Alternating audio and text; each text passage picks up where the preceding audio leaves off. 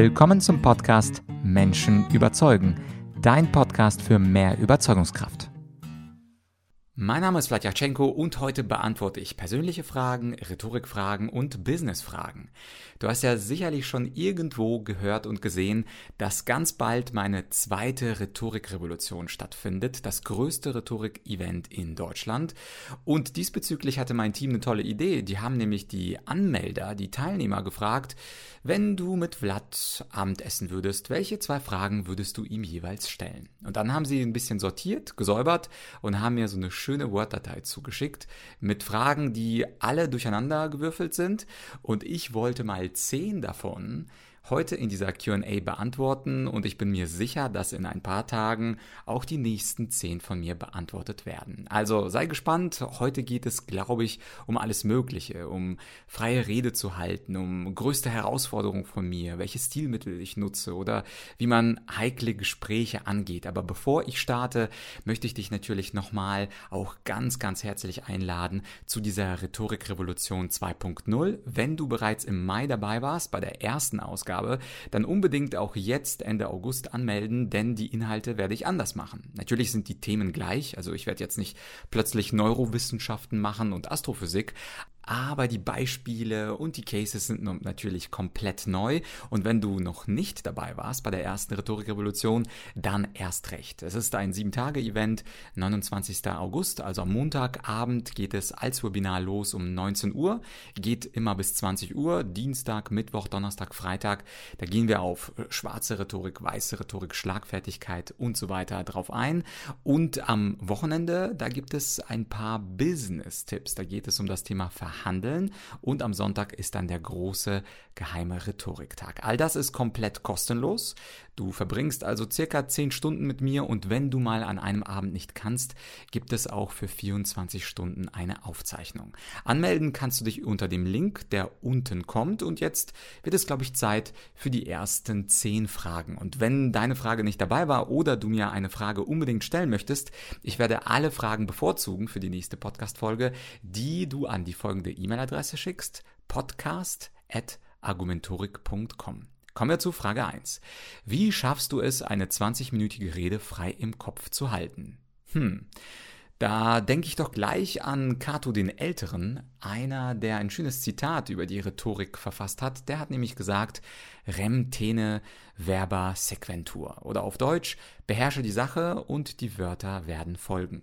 Und das ist auch meine Erfahrung aus Debattierturnieren. Je besser ich ein Thema kannte, beziehungsweise je besser ich die Argumente zu einem Thema kannte, desto einfacher war es für mich, diese siebenminütige Rede dann auf Europa- oder Weltmeisterschaften zu halten. Und ähnlich ist es natürlich auch bei dir. Je besser du dich auskennst, desto leichter fließen die Wörter aus dir heraus. Und der wichtigste Tipp ist natürlich das Thema zu beherrschen. Äh, ich hatte vor kurzem einen Vortrag gehalten über ein Buch, was in Kürze rauskommt. Manipuliere dich glücklich. Und äh, das Buch hat, glaube ich, 333 Seiten. Und wenn du ein Sachbuch äh, mit 333 Seiten schreibst, dann ist es gar nicht mehr so schwierig, darüber einen 20-minütigen Vortrag zu halten. Jetzt weiß ich natürlich, du wirst nicht zu jedem Thema in deinem Job ein Sachbuch schreiben, aber das Beispiel verdeutlicht, je besser du dich mit einem Thema beschäftigt hast, desto leichter ist es auch, die Rede frei zu halten. Und dann ist es auch egal, ob du 5 Minuten, 20 Minuten oder 45 Minuten darüber sprechen sollst. Frage 2, was war deine größte Herausforderung bislang? Ich glaube, diese Frage wird man alle fünf oder alle zehn Jahren anders beantworten. Wenn ich sie heute gestellt bekomme, dann würde ich sagen, dass ich die typische Juristenkarriere an den Nagel hängen wollte und den Mut hatte, das auch zu tun. Weil du weißt ja von mir, ich habe sieben Jahre Jura studiert, mein erstes, zweites juristisches Staatsexamen gemacht und eigentlich war ich prädestiniert dafür, in einer internationalen Organisation wie der UNO zu arbeiten oder in einer Großkanzlei zu arbeiten. Aber sich zu entscheiden für meine Leidenschaft, für die Rhetorik, für die Argumentation, das war damals nicht einfach, vor allem wenn man sieben Jahre investiert hat und die Eltern sagen, mach was Vernünftiges, Kind, und dann dennoch zu sagen, nee, ich mache jetzt nur noch Argumentorik und werde die Argumentorik weltberühmt machen, das war damals sicherlich nicht einfach. Ja, Frage drei: äh, wie hast du erkannt, welcher Weg, welcher Ziel für dich der richtige ist und wie kamst du von der Vision zur Umsetzung?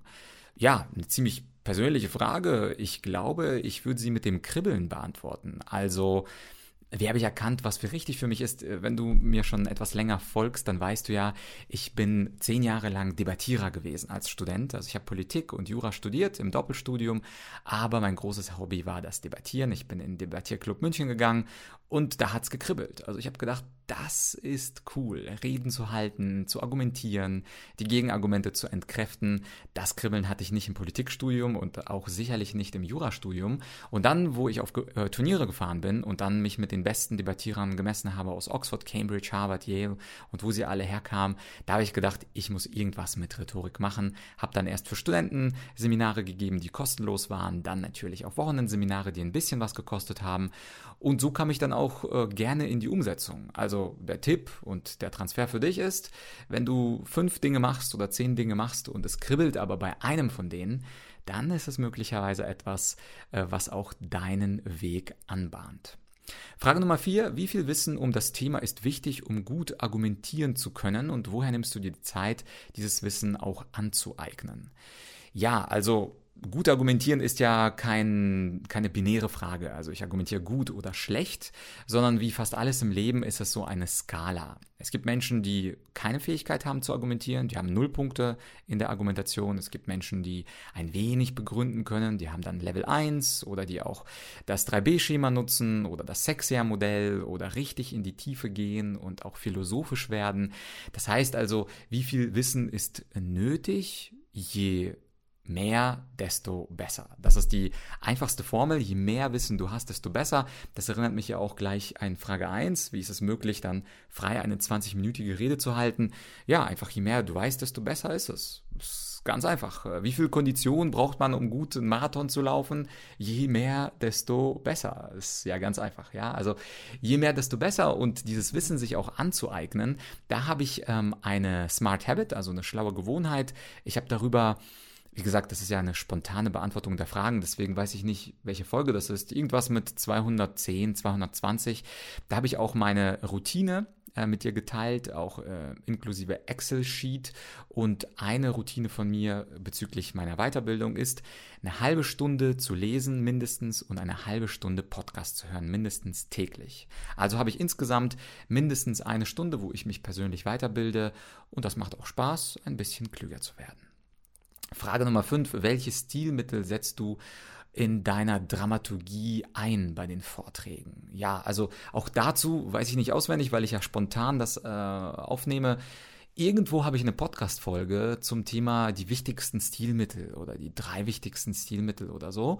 Da nenne ich ein paar, aber wenn ich jetzt spontan an meinen letzten Vortrag über das Thema Manipuliere dich glücklich denke, beim Köln äh, Festival, da habe ich beispielsweise bewusst Stories erzählt, da habe ich bewusst Metaphern eingebaut und da habe ich bewusst mit meiner Stimme gearbeitet, also Stimmmodulation. Jetzt sind das streng genommen keine Stilmittel, wie das äh, Oxymeron oder die Synekdoche, die auch sehr schön sind, oder die Antithese, aber das ist jetzt spontan, was mir einfällt. Also Stories, Metaphern, also Sprachbilder und mit seiner Stimme zu arbeiten, weil wenn du einen 20 Minuten Vortrag hältst, dann wollen die Leute ein wenig Emotion, ein wenig Enrique Iglesias.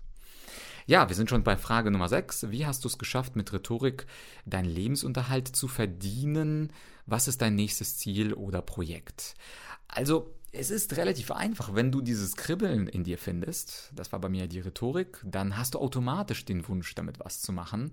Und wenn du etwas machst über Jahre, bei mir sind es ja mittlerweile 15 Jahre circa, dann wirst du automatisch auch immer bessere Strategien finden. Und am Anfang, also ich habe für Studenten Kurse gegeben und ich habe an der Volkshochschule München Kurse gegeben. Das heißt, ich habe klein angefangen, äh, teilweise kostenlos gearbeitet und mit der Zeit wirst du besser und mit der Zeit verdienst du immer mehr und mit der Zeit kannst du deinen Stundensatz nach oben schrauben. Insofern, wenn du dran bleibst, dann wirst du automatisch erfolgreich. Natürlich musst du aus den Fehlern lernen, das sollte ich dazu sagen. Also wenn du 20 Sachen, 20 Jahre etwas machst und äh, es immer falsch machst, dann wirst du natürlich nicht erfolgreich. Aber wenn du 20 Jahre etwas machst und aus den Fehlern lernst, dann kannst du eigentlich nur erfolgreich werden.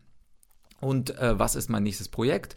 Ja, das ist natürlich eine schöne Frage. Was ist mein nächstes Projekt? Das ist, wie gesagt, die Rhetorikrevolution. Also wenn du das hier gerade Ende August hörst, dann äh, freue ich mich natürlich, wenn du dich dafür anmeldest. Sieben Tage Event. Ich möchte, dass es das größte Rhetorik-Event 2022 ist. Ich kann das jetzt natürlich nicht vorhersagen, aber wir planen mit mehreren tausend Teilnehmern und ich würde mich freuen, wenn du dabei bist und auf den Link klickst. Und das wäre mein Projekt. Also das Ziel ist es, die Argumentorik-Methode deutschlandweit bekannt zu machen und das Projekt dazu ist die Rhetorikrevolution 2.0.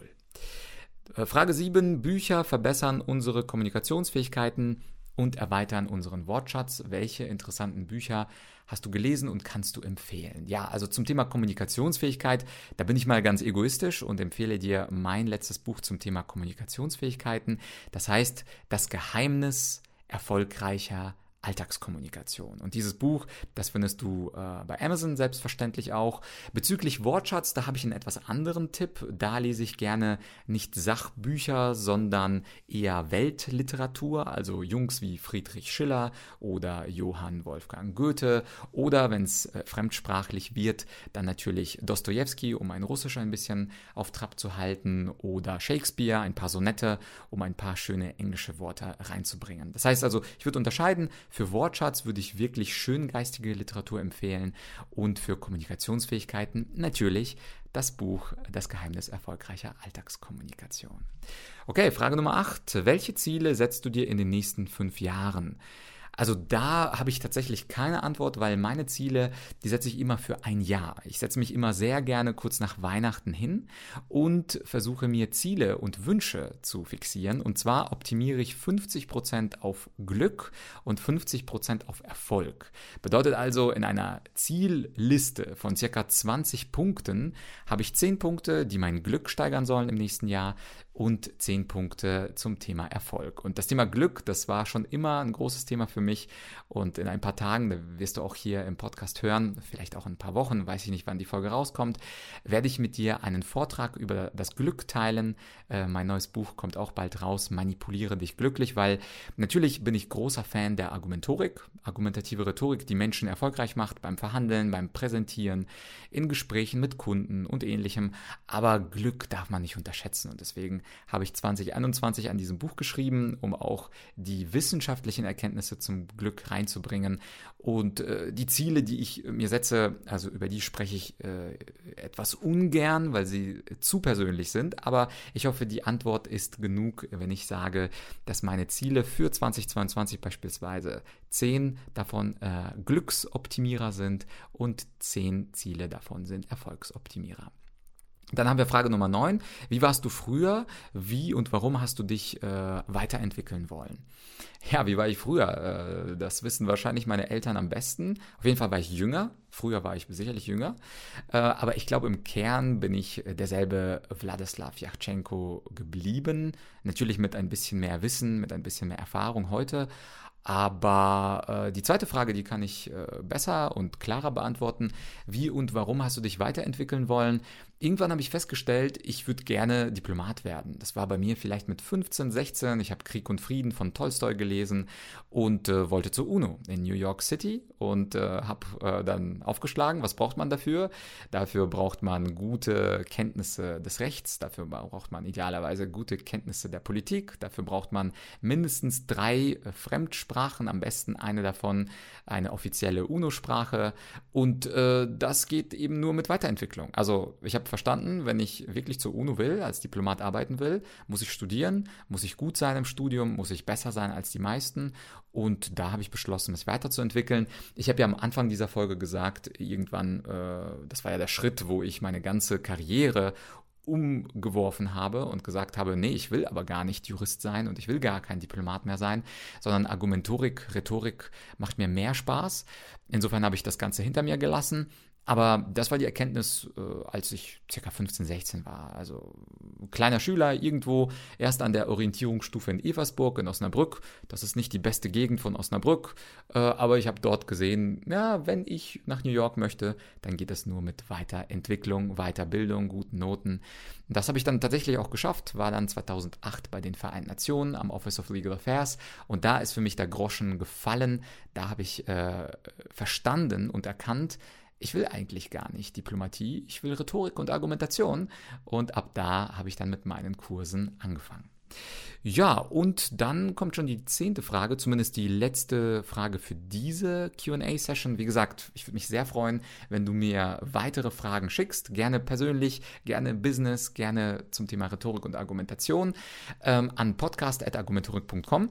Wie entschärfst du heikle Gespräche? Äh, ja, äh, dazu habe ich einen ganzen Online-Kurs. Den findest du, ich packe mal den Link äh, irgendwo auch in die Podcast-Beschreibung. Äh, das Thema ist Konfliktmanagement. Da habe ich ein paar abstrakte Tools und auch ein paar Typen von äh, heiklen Menschen, von komplizierten Menschen. Kannst du dir gerne mal ein paar Lektionen kostenlos reinziehen aus diesem Online-Kurs. Aber die einfachsten zwei Punkte sind erstens, wenn möglich, eine Pause zu machen, weil Menschen tendieren dazu, sich ein bisschen zu erholen und abzukühlen wenn eine Kaffeepause da ist oder wenn man sagt, lass uns mal morgen weiterreden. Und zweitens den aufgeregten Menschen einfach mal reden lassen, ohne dass ich ihn unterbreche. Das sind so zwei äh, Techniken off the top of my head, wie die Amis sagen, die mir sofort einfallen. Einfach mal den anderen reden lassen. Auch da, ich hatte auch mal eine Podcast-Folge ich weiß leider nicht, welche Nummer äh, das ist, aber da habe ich darüber gesprochen, dass ein aufgeregter Mensch so ähnlich ist wie ein heißer Luftballon. Und diesem heißen Luftballon, dem muss man die Chance geben, sich wirklich äh, ja, die Spannung abzuwerfen und sich richtig zu entleeren. Und das funktioniert, indem wir den aufgeregten und vielleicht auch Wut erfüllten Menschen einfach mal ausreden lassen. Ja, das waren also die zehn. Ich denke mal, äh, ich habe hier tatsächlich noch viele weitere. Ich denke mal, dass schon am Freitag äh, du wieder von mir hörst. Ich werde extra nicht reinschauen, damit es möglichst spontan, locker und flockig wird. Und äh, würde mich freuen, wenn du am Freitag wieder reinhörst. Und falls du es noch nicht gemacht hast, ein schöner äh, letzter Aufruf heute. Melde dich an zur Rhetorikrevolution 2.0. Erlebe mich live in Action, also nicht nur als Audio, sondern auch im Video, komplett kostenlos, sieben Tage. Würde mich freuen. Bis dahin und bis bald im Podcast Menschen überzeugen. Dein.